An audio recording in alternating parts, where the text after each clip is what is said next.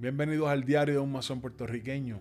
Te voy a pedir que si no te has suscrito a este canal todavía, que te suscribas en este momento y que toques la campanita para recibir una notificación cada vez que subamos un nuevo video. El tema de hoy es un tema eh, muy personal, ¿verdad? Un pensamiento muy personal en cuanto a la figura del venerable maestro en la logia.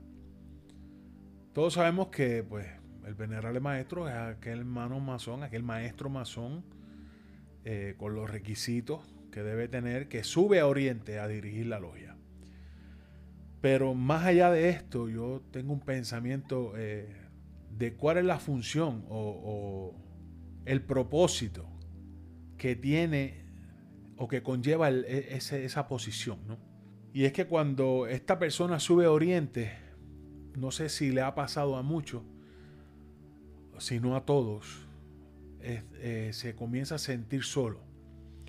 En el sentido de que puede ser una persona que llega con muchas ideas, con muchas expectativas para dirigir su taller y puede encontrarse con que la matrícula, el floor, los, demás componentes del taller, no, no bailan al mismo son. Y ahí la persona que tenía tantas expectativas, tanto interés en ciertas cosas, comienza a sentir un tipo de, frustración, eh, ¿verdad? De tristeza quizás, porque no puede lograr lo que desea, siente que no lo apoyan. Y es que eh, ahí es donde estriba yo creo que el error, el llegar a esa posición a querer hacer, a querer hacer. Pienso que esa posición, eh, cuando el, el maestro masón la ocupa, más que dirigir su logia en, el carácter administrativo, se dirige a un trabajo completamente espiritual en su ser. Porque a través de todas las frustraciones y las decepciones que pueda sufrir en esa posición, él comienza a pulir una parte de la piedra. Comienza un proceso de transmutación espiritual a través de los fracasos, del dolor, de la tristeza, de las alegrías también, ¿verdad? Que nos, hacen, nos pueden hacer crecer como ser humano. Pero básicamente lo que vemos es que gran número de veces el venerable maestro saliente sale como decepcionado, que no pudo hacer las cosas que quería.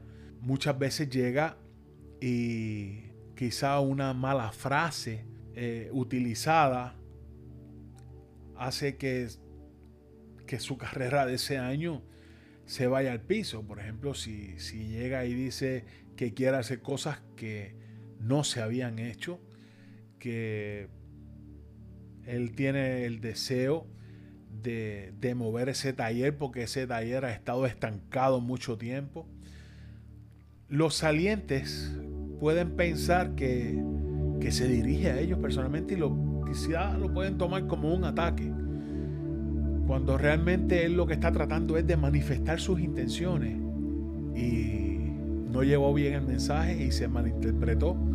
Entonces eh, comienza la ausencia de, la matrícula, no hay apoyo, comienzan las decepciones y las frustraciones. Y ese proceso, ese proceso es el que yo entiendo que es un proceso de crecimiento, un proceso para que el que se sienta ahí comience a entender que en la vida hay muchas cosas que nosotros queremos y que por mejor que sea la intención, no necesariamente va a ser eh, agradable a los demás. O el pensamiento no es igual, no, es consono con el del resto de personas. Y eso lo podemos ver desde niños.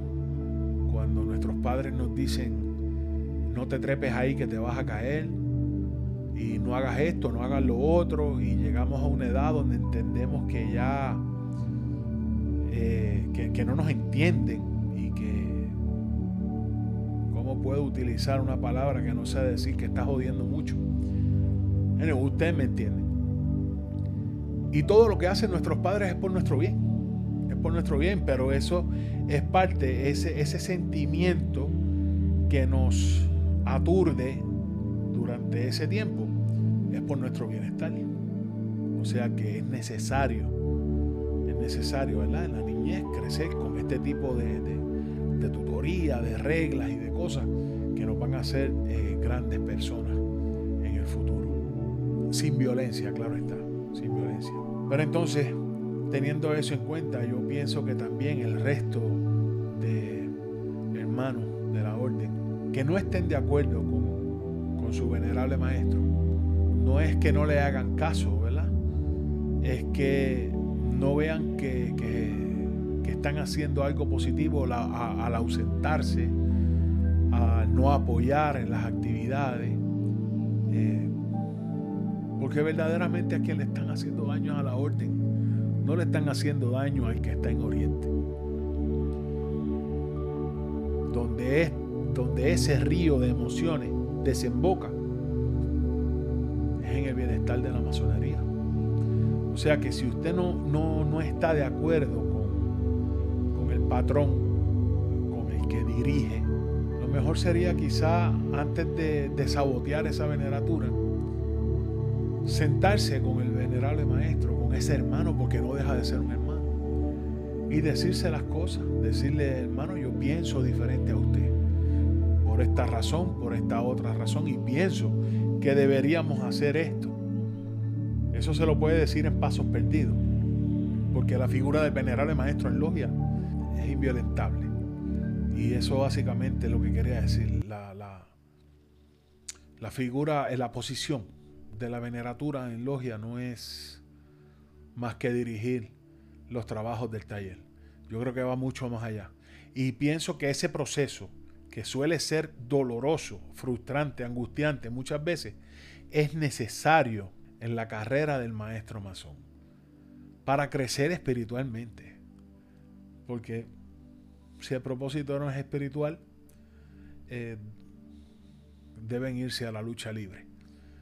Pero si lo vemos espiritualmente, no debemos coger lucha. No debemos atacar personalmente al hermano. Y no digo que esto tiene que pasar así, pero quizá el que está sufriendo lo ve como un ataque. Y quizá pues le da mucha importancia porque le importa mucho la orden. Pero es parte del proceso. Definitivamente es parte del proceso. Yo creo que es la parte más importante. Ese lapso de tiempo por el que pasa el venerable maestro, ese, ese maestro masón que se sienta ahí y que comienza a recibir toda esa presión toda esa presión. A lo mejor las ideas no son consonas con las del Flow, como ya dije anteriormente, pero es parte, es parte de, es, parte de ese crecimiento, es necesario, ese dolor es necesario. Si la veneratura corre con, con, con flores y mariposas dentro del taller de lo bonito que es, qué bueno, qué bueno. Pero si la veneratura que tuviste se te hizo difícil, aprovecha ese momento aproveche ese momento.